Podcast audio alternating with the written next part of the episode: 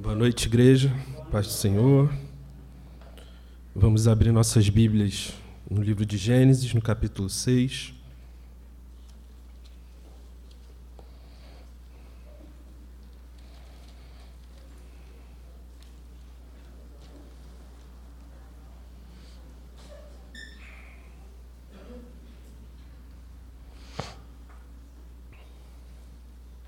Peço aos irmãos que perdoem a minha voz, o meu nariz entupido.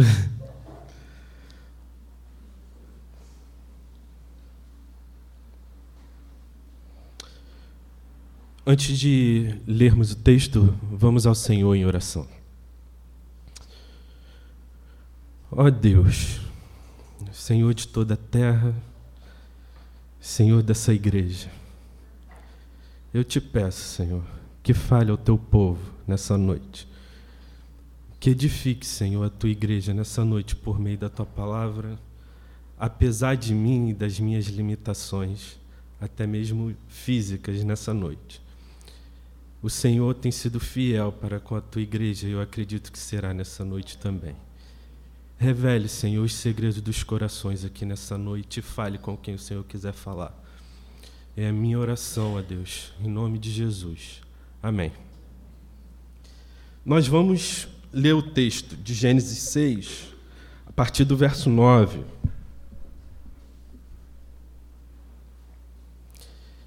Esse texto de Gênesis 6 é um texto bem polêmico, né? Principalmente no seu início. Mas não é dessa polêmica que nós vamos falar hoje.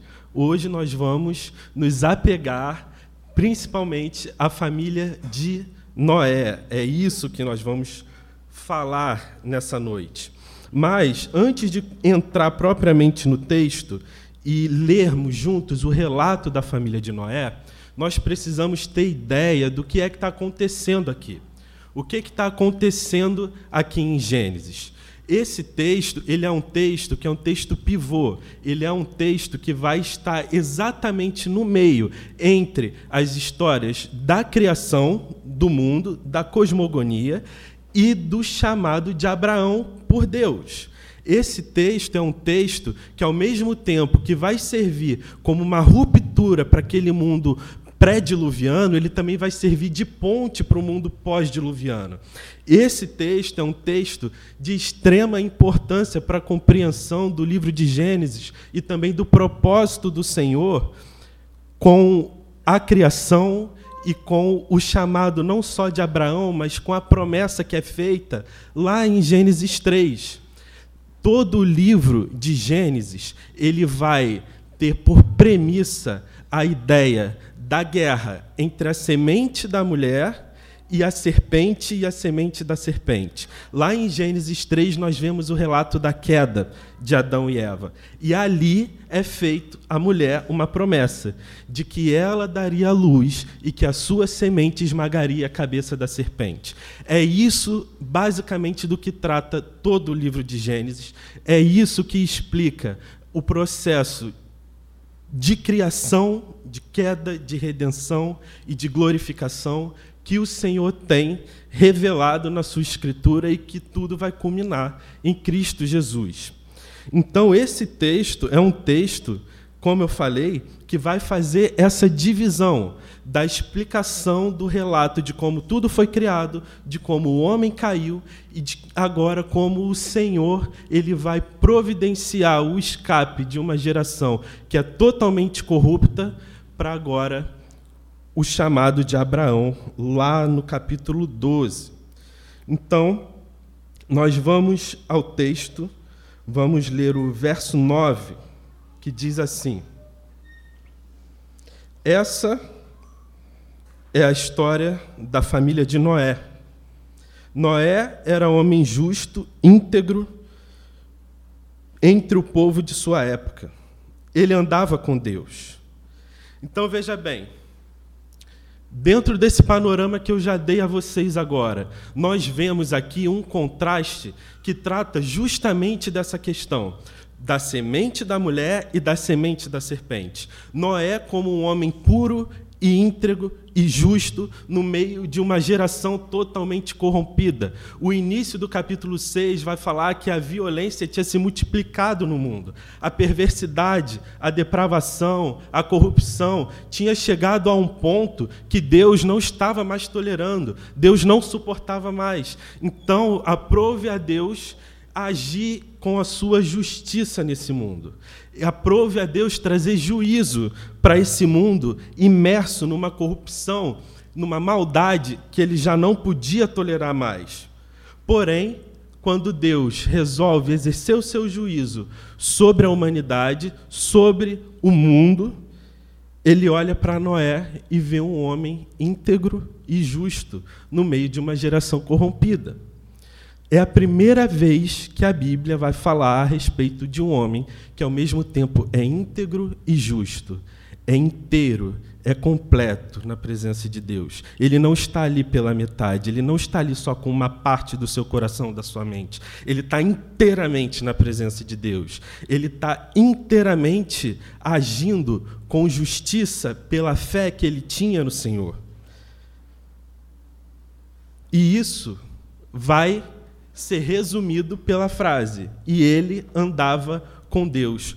Por quê? Muitas vezes a gente pode pensar que ser justo, que ser íntegro, que fazer a vontade de Deus é somente ter boas intenções em relação à vontade de Deus. Mas na verdade, a retidão ela une duas coisas duas coisas. Uma coisa que é interior e uma coisa que é exterior.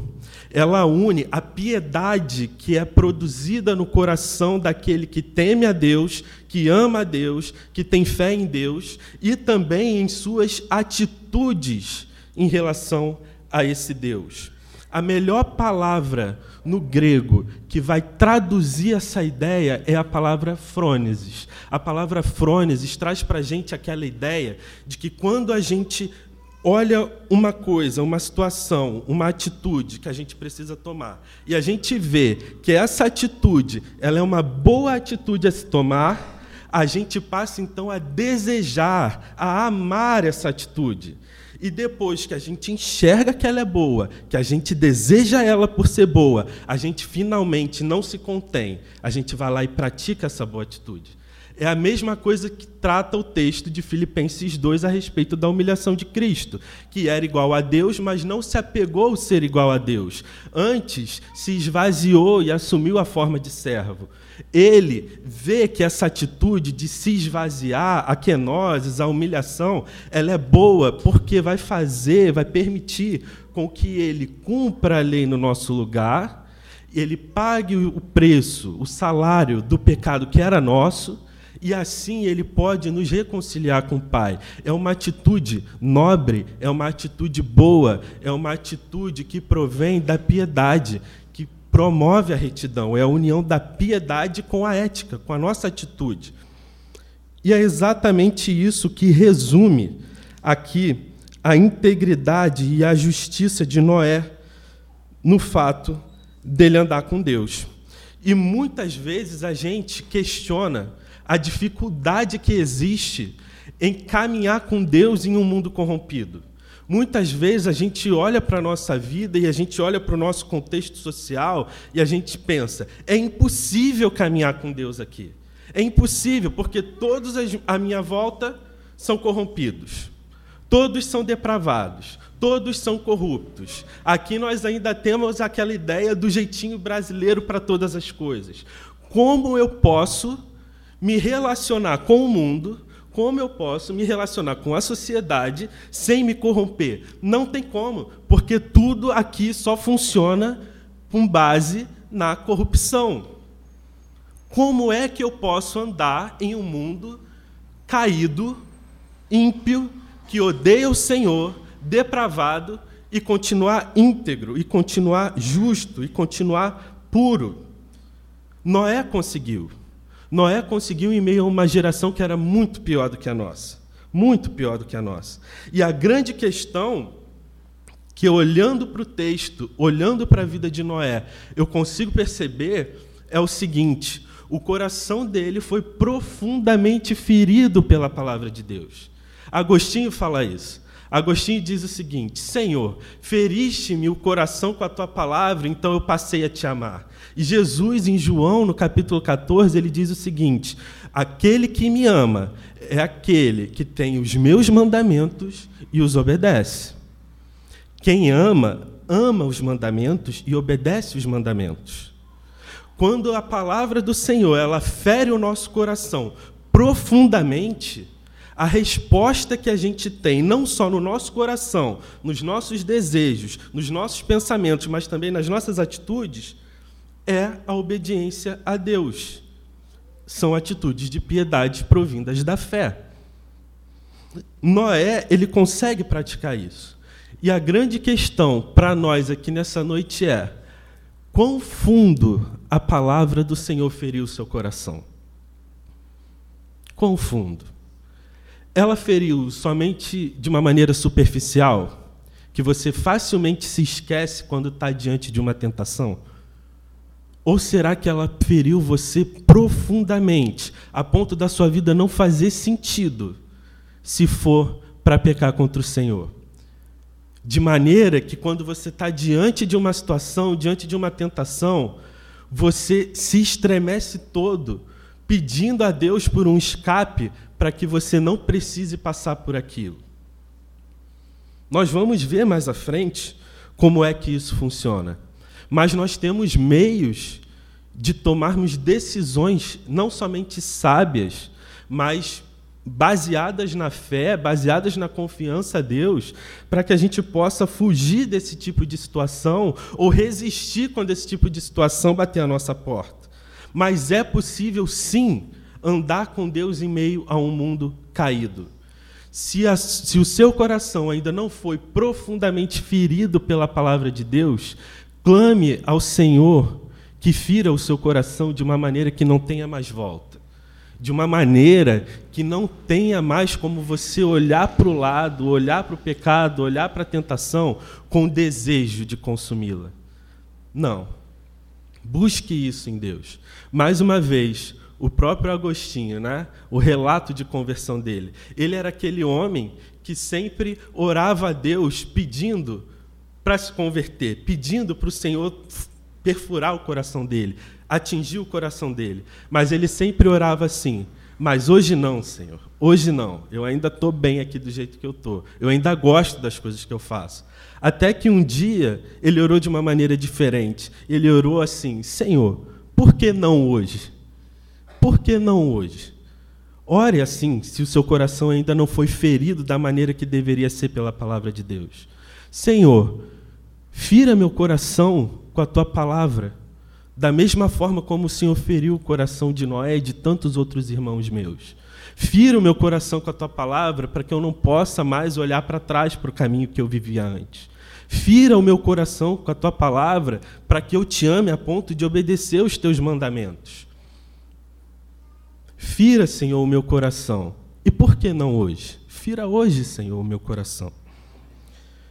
Noé, verso 10, capítulo 6, verso 10. Noé, então, gerou três filhos: Sem, Cã e Jafé.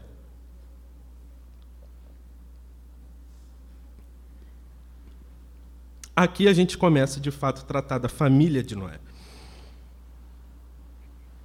Noé, em muitas perspectivas, ele é associado a Adão. De várias formas, ele pode parecer ali como Adão.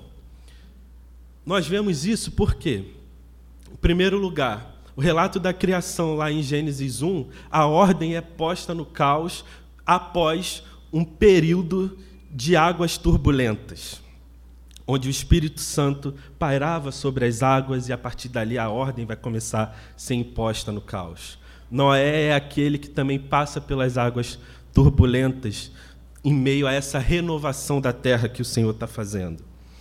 A mesma coisa que Deus fala para Adão lá no início, em relação a ele subjugar a criação, subjugar a natureza, Deus também fala para Noé aqui. Mas não é só isso, tem muitas outras coisas. E o que eu quero me apegar aqui hoje é um fato interessante de que tanto Noé quanto Adão têm somente três filhos com o nome relatado na Escritura. Esses três filhos, eles têm panoramas de vida muito semelhantes também. Se você for ver, Adão, ele tem o seu filho Abel, que é um filho cujo Deus aceitou o sacrifício, era o filho que agradava a Deus. Mas não é de Abel que a semente da mulher vai seguir adiante. Ele não é o escolhido para dar sequência à semente do Cristo. Abel morre. Quem se refere a Abel aqui, como filho de Noé, é Jafé. Jafé também é esse que é aceito por Deus, mas que a aliança de Deus não vai ser feita com ele. Ele não vai dar sequência à semente da mulher. Aí. Sem é aquele que se assemelha a Sete, que é filho de Adão, aquele com quem o Senhor vai fazer a sua aliança. Cã se assemelha aqui a Caim, que é aquele filho da perdição, aquele filho que parece carregar a semente da serpente e não a semente de Deus, não a semente da mulher, da semente prometida. E isso daqui é importante para a gente, por quê? Que a gente vai ver que, na verdade, apesar de alguns acreditarem que o dilúvio ele vem para que o Senhor extermine toda a impiedade do mundo, toda a impiedade da terra e acabe com a semente da serpente e acabe com a serpente, na verdade, não é essa a intenção que Deus tem ao trazer o dilúvio a intenção de Deus, desde o início, para esmagar a cabeça da serpente, sempre foi o Messias, sempre foi o Cristo, sempre foi Jesus. E o que me espanta aqui nesse texto é que, mesmo em meio a uma família eleita, a uma família escolhida pelo Senhor, uma família abençoada pelo Senhor, uma família preservada pelo Senhor e que tem um cabeça justo, íntegro, temente a Deus, também é possível que filhos sejam gerados como filhos da serpente. E isso me espanta, porque como é que pode uma família escolhida por Deus ter no meio dela um filho da serpente e não um filho de Deus? Como é que pode uma coisa dessa? Isso serve para nos dar consolo em relação a muitas coisas também. Porque muitas famílias sofrem, pais, mães sofrem, porque seus filhos não estão no caminho do Senhor. Porque seus filhos fazem coisas que abominam o Senhor. Filhos fazem coisas que entristecem o coração dos seus pais. E eles se perguntam: Mas por que, Senhor? Como é que pode isso? Eu te sirvo, eu sou fiel, eu sou obediente, eu sou justo, eu estou sempre na igreja. E mais uma série de coisas que a pessoa pode argumentar. Eu criei, Senhor, ele nos teus caminhos. Como é que pode essa criança, esse adolescente, esse jovem ser rebelde desse jeito? Eu quero consolar o seu coração nessa noite. A culpa não é sua. A culpa não é sua. Se você fez tudo o que você deveria fazer, se você cumpriu o seu papel como deveria cumprir, criando seu filho nos caminhos do Senhor, ensinando ele a amar o Senhor e a sua lei, a ser obediente, e o coração dele, que é corrupto, não aceita isso, a culpa não é sua. Cada um responde pelo seu pecado. Isso significa que você não pode fazer nada mais a respeito disso? Que você tem que largar o seu filho de mão, deserdar o seu filho, jogar ele para longe de você? Não, não, muito pelo contrário. A atitude de Noé aqui é a atitude que todo pai deveria ter. Noé aqui, ele vai pregar a palavra de Deus para os seus filhos. Mais à frente, nós vamos ver o que Deus faz aqui. Mas, no capítulo 7, no verso 1, o texto diz que Deus via que Noé era o único justo nessa geração. Ele não fala que os seus filhos eram justos, não fala que sua mulher era justa, não fala que a mulher dos seus filhos eram justas. Noé era justo. Mas a justiça de Noé a atitude de piedade dele, vinda da fé, vai recair sobre os seus filhos de uma maneira milagrosa, de uma maneira incrível, que vai gerar salvação para a casa dele inteira. Vamos seguir para a gente ver isso melhor. Verso 11, capítulo 6, verso 11. Ora, a terra estava corrompida aos olhos de Deus e cheia de violência. Como nós falamos, a terra se enche de violência e de corrupção e o Senhor traz juízo sobre essa terra por meio do dilúvio. Então nós vemos que o juízo de Deus, ele de maneira nenhuma é arbitrária. Os juízos de Deus, de maneira nenhuma, eles são exercidos por meio de implicância com alguém. Ele poderia muito bem falar assim: Noé, você é até justo, mas você está no meio de um povo tão desgraçado, tão maldito, tão sujo, que eu vou eliminar todo mundo e você vai junto com eles. Não mandei você ficar perto deles, você vai junto. Mas não é assim que o Senhor exerce seu juízo. Ele é verdadeiramente um juízo justo. Ele não pune o justo com o ímpio. Ele não faz isso. Se ele pune a terra, se ele pune aquelas pessoas, é porque eles se desviaram dos caminhos do Senhor. Eles rejeitaram a sua lei. Seu coração estava cheio de corrupção e de violência. Olha o verso 12. Ao ver como a terra se corrompera, pois toda a humanidade havia corrompido a sua conduta, Deus disse a Noé: Darei fim a todos os seres humanos, porque a terra encheu-se de violência por causa deles. Eu os destruirei com a terra. Outra coisa que a gente pode ver aqui a respeito dos juízos do Senhor é que esse juízo ele nunca vem sem um aviso prévio. Ele nunca vem de surpresa. Ele nunca vem de uma maneira que a gente possa virar para Deus e falar assim: "Poxa, você nem me falou que isso estava para acontecer e você me pegou de surpresa? Não, nunca. Deus, ele sempre avisa por meio da sua palavra. E é isso que ele faz aqui com Noé. Ele avisa Noé, e olha só, Ju, abre para a gente lá, em Hebreus 11, no verso 7. Olha o que o texto vai dizer. Pela fé, Noé, quando avisado a respeito de coisas que ainda não se viam, movido por santo temor, construiu uma arca para salvar sua família. Por meio da fé, ele condenou o mundo e tornou-se herdeiro da justiça, que é segundo a fé. O que que o texto de Hebreus significa e explica para gente em relação ao aviso do juízo de Deus? O fato de Noé parar tudo que estava fazendo e no meio daquela geração começar a construir uma arca, é porque, em primeiro lugar, ele foi avisado e o ato dele construir a arca servia de aviso aos outros, às outras pessoas. Olha, um juízo está vindo da parte de Deus. Algo está vindo, vocês vão morrer. Corram, arrependam-se dos seus pecados, voltem-se para Deus. Como eu falei aqui, Noé era justo, sua mulher não é relatada como justa, seus filhos também não, nem mulher, as mulheres deles. Mas todos entram na arca. Por que todos entram na arca? Porque eles ouvem a palavra de Deus vinda de Noé. Noé revela que o juízo está. Deus revela a Noé que o juízo está vindo.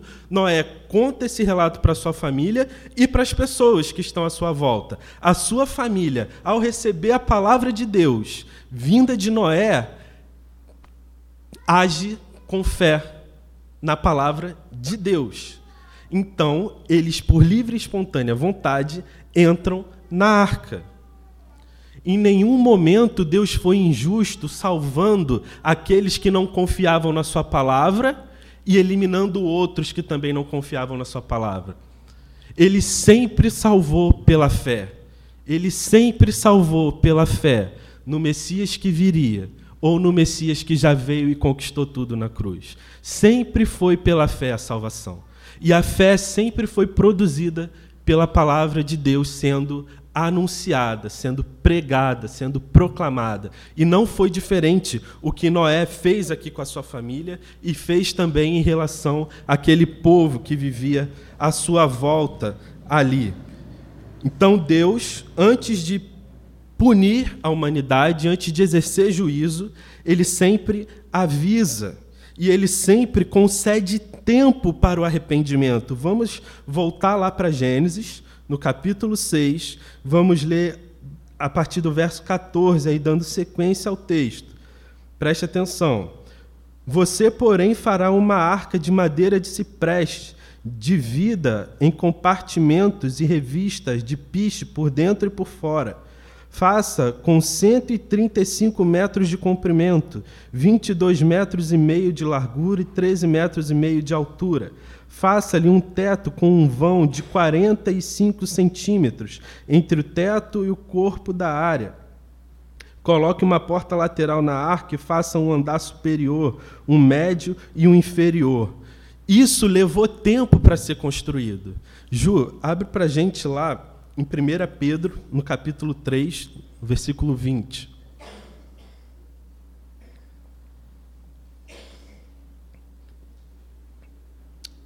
Volta do 19. Vai do 20 mesmo. Ó, ele está falando do povo que estava em corrupção na época de Noé. Ele vai falar assim, ó, que há muito tempo desobedeceram quando Deus esperava pacientemente nos dias de Noé, enquanto a arca era construída. Deus, ele não só avisa sobre o seu juízo, como ele concede tempo ele é paciente, ele é longânimo, ele dá tempo enquanto a arca está sendo construída para que esse povo se arrependa das suas iniquidades e se volte para ele. Se esse povo, ao ver Noé construindo a arca, ouvindo a proclamação do evangelho ali de que Deus está irado e que irá punir a humanidade, irá destruir tudo. Se esse povo produz no seu coração a mesma fé que foi produzida no coração da família de Noé, provavelmente Deus também permitiria que eles entrassem na arca. Mas isso não é algo que acontece, porque o coração deles era extremamente obstinado. Era um coração. Uma coisa aqui: muitas pessoas hoje em dia têm mania de falar que qualquer coisa é idolatria porque gosta muito de alguém, está idolatrando alguém, porque gosta muito ou quer muito ter alguma coisa na vida, está idolatrando aquilo ali. Isso não é idolatria. Idolatria é isso que está acontecendo com esse povo aqui, que está ouvindo a mensagem toda hora, se arrependa, se arrependa, o juízo está vindo. E eles continuam falando assim: hum, vamos ver, vamos ver se está vindo mesmo. Eu prefiro ficar aqui onde eu estou. É, até faz sentido. Um ano passou, Moisés, Moisés, ó, Noé ainda está construindo a arca, tudo parece que está acontecendo como ele avisou, mas ainda assim, mesmo vendo com os meus olhos que as coisas estão acontecendo, eu prefiro testar a Deus. Eu prefiro pagar para ver. Eu prefiro continuar com meu coração endurecido aqui onde eu estou, do jeito que eu estou. Eu prefiro amar mais o mundo e tudo que eu vivo no mundo do que largar tudo e correr para Deus e entrar na arca e ser salvo. Isso é idolatria. Isso é obstinação. Idolatria é algo muito sério, é uma dureza de coração que vocês não têm ideia. É quase impossível uma pessoa voltar de um estado realmente lastimável de idolatria.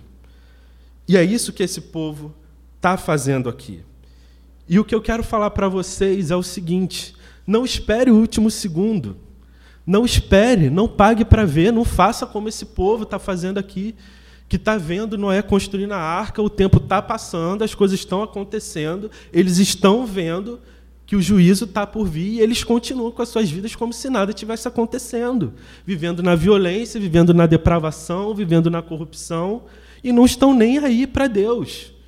Por isso eu questionei antes: a que ponto realmente a palavra do Senhor feriu seu coração?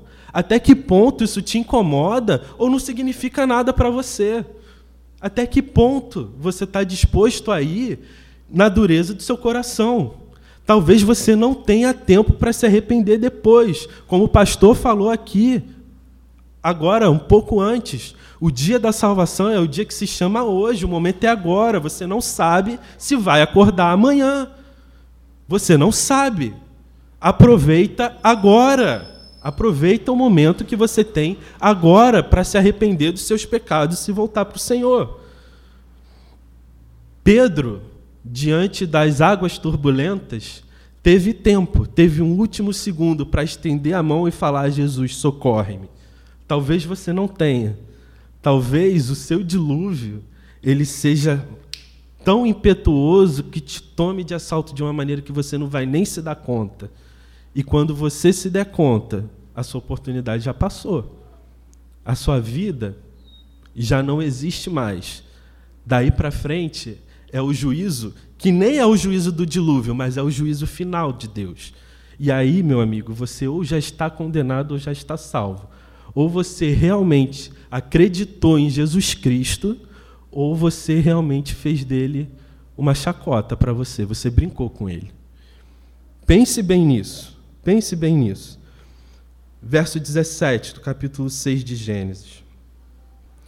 Eis que vou trazer águas sobre a terra, o dilúvio, para destruir debaixo do céu toda criatura que tem fôlego de vida. Tudo o que há na terra perecerá. Mas com você estabelecerei a minha aliança, e você entrará na arca com seus filhos, sua mulher e as mulheres de seus filhos.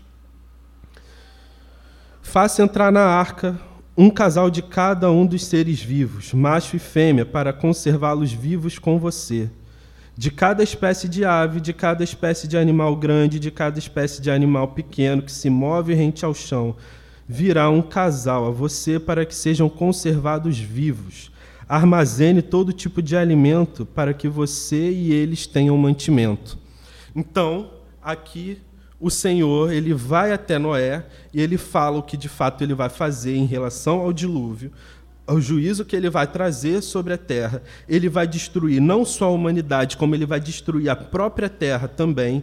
E ele fala: com você estabelecerei a minha aliança. Não é com você e a sua família, é com você.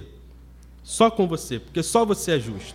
Mas essa aliança é uma aliança bilateral, é uma aliança condicional, é uma aliança que não depende única e exclusivamente da vontade ou da ação do Senhor, mas é uma aliança que, para ser de fato sustentada, precisa também da atitude de fé de Noé.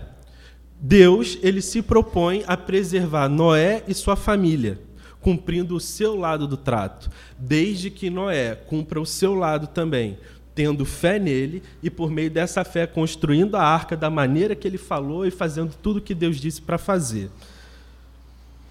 Muitas vezes nós precisamos nos posicionar diante de Deus, diante do mundo diante da justiça, diante do pecado. Noé aqui teve a atitude que muitos poucos têm. Isso é assustador. Isso realmente me assusta. Noé, ele obedeceu o Senhor pela fé para salvar a si e a sua família. E eu pergunto a você, se a salvação da sua família dependesse da sua fidelidade a Deus, a sua família, hoje, ela estaria condenada ou estaria salva? O que tem sido mais precioso para você? O dinheiro, o status social,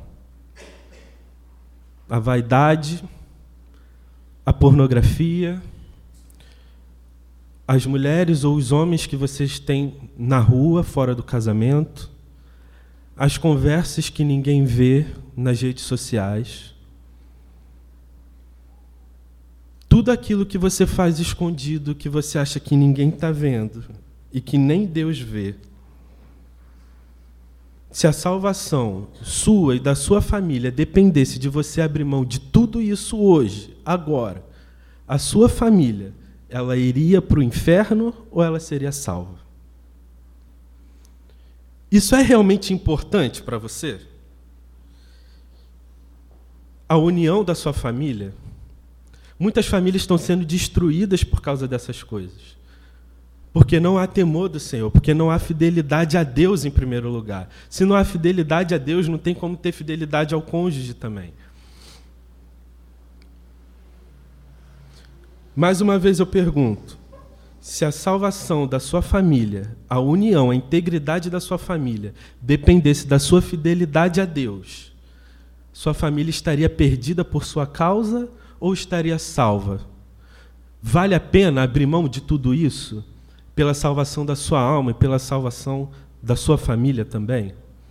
Vale a pena obedecer ao Senhor e vale a pena pregar a palavra de Deus todos os dias para a sua família, para que o coração delas, no coração delas, seja produzido um arrependimento que leva à salvação, que leva à fé? Pensem nisso. Isso é extremamente importante. Olha como o texto vai se encerrar no verso 22. Noé fez tudo exatamente como Deus lhe tinha ordenado. O que a gente viu aqui do início ao fim é o seguinte: a fé, ela não é somente algo que você sente no seu peito, algo que você sente no seu coração ou você entende com a sua mente. A fé, ela também é medida pelas ações que você tem ao longo da sua vida em coisas ordinárias, em coisas do dia a dia. Isso vai expressar o tamanho da sua fé. Isso vai expressar se você realmente tem fé ou não no Senhor, na salvação do Senhor e até mesmo no juízo do Senhor. Veja, uma das coisas que mais se fala é a respeito da importância do trabalho o trabalho ele é realmente muito importante na vida de qualquer pessoa, não só por causa do sustento da família, mas porque o próprio Deus trabalhou e porque o próprio Deus deu trabalho ao homem mesmo antes da queda. O que vem após da queda é o cansaço, é o suor do rosto, mas o trabalho ele não é fruto do pecado. O trabalho ele é algo digno, ele é algo que expressa o caráter de Deus e é algo que é bom para nós sim. Mas veja, você pode ir trabalhar com a, motivado pela fé e glorificar a Deus no seu trabalho, mas você também pode até mesmo pedir demissão do seu trabalho, motivado pela fé, por querer agradar a Deus.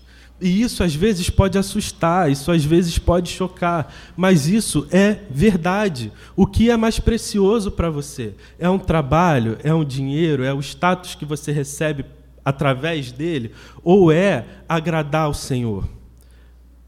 O alimento de Cristo era fazer a vontade do seu Pai. O que te alimenta? O que te motiva a sair da cama todos os dias? O que faz a sua vida ter importância?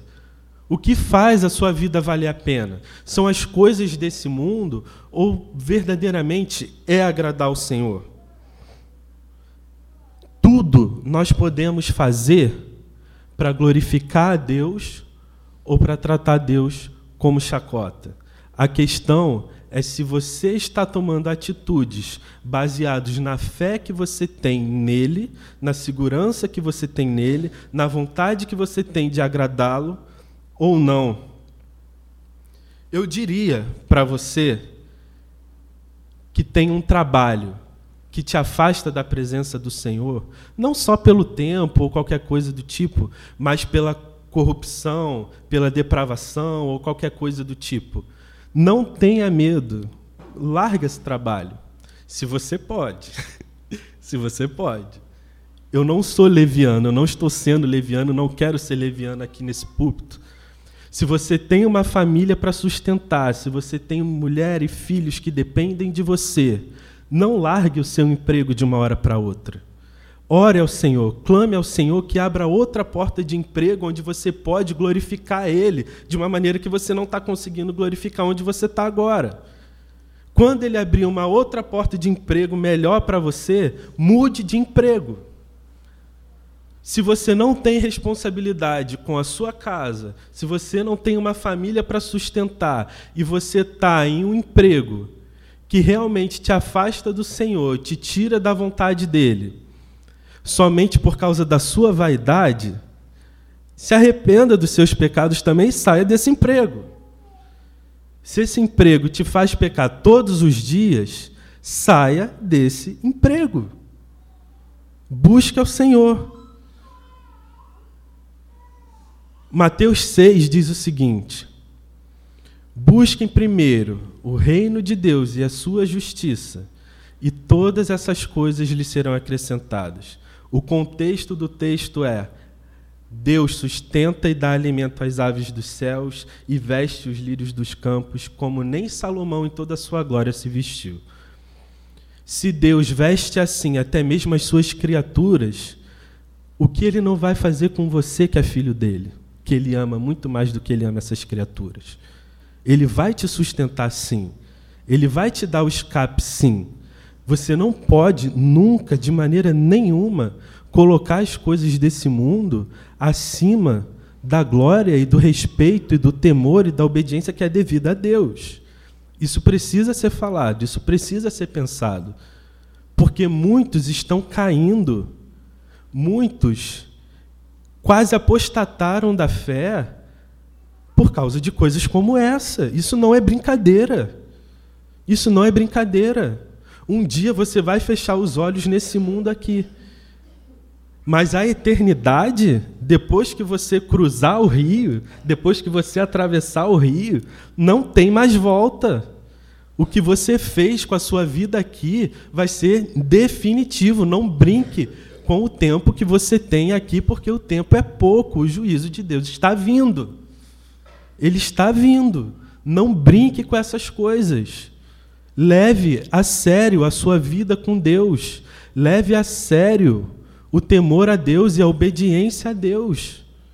Por favor, por favor. Concluindo, no fim de tudo, o juízo de Deus será executado. Ele avisa, ele espera com paciência o arrependimento ele dá meios de escape, mas uma hora esse juízo vai chegar. Ele vai chegar para mim e para você. Se aproxime de Deus com confiança. Se aproxime de Deus por meio da cruz de Cristo. Se arrependa dos seus pecados. Confie nele que ele vai te sustentar. Confie nele que ele vai fazer você cruzar esse rio em segurança e que Ele vai te dar a vida eterna. Saiba que as coisas eternas, as coisas do alto, elas são mais valiosas e mais preciosas do que as coisas daqui de baixo dessa terra. Se apeguem a isso, meus irmãos. Não espere o último momento para que o juízo de Deus seja executado na sua vida e você venha ver a morte que está vindo para os ímpios chegar até você também. Tá bom? Que o Senhor tenha falado aos corações de vocês, que essa palavra tenha abençoado vocês. Vamos orar.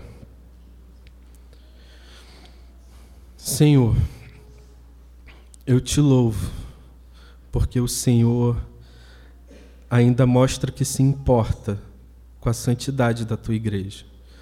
O Senhor nos pede: sejam santos, porque eu sou santo. Nos ajuda, Senhor, na nossa incredulidade. Nos ajuda por meio do teu Espírito a sermos mais santos, porque tu és santo. Se revela, Senhor, a nós e conquista o nosso coração por meio da tua palavra e que a gente te ame por causa da tua revelação. Nos sustenta, Senhor, com a tua misericórdia, com a tua paciência, com a tua longanimidade. Transforma-nos, Senhor, de dentro para fora e que a gente possa te glorificar, não só com o desejo, com a intenção do nosso coração, mas também com as nossas atitudes. E que as nossas atitudes venham atrair outras pessoas para uma vida contigo também, uma vida de salvação contigo. Que nós possamos, dia após dia, com a nossa vida e com os nossos lábios, proclamar o teu evangelho, proclamar que o teu juízo está vindo, mas que tem uma arca chamada Jesus Cristo que pode nos salvar da corrupção desse mundo. É a minha oração, Senhor, em nome de Jesus. Amém. Vamos louvar o Senhor, fique de pé, igreja.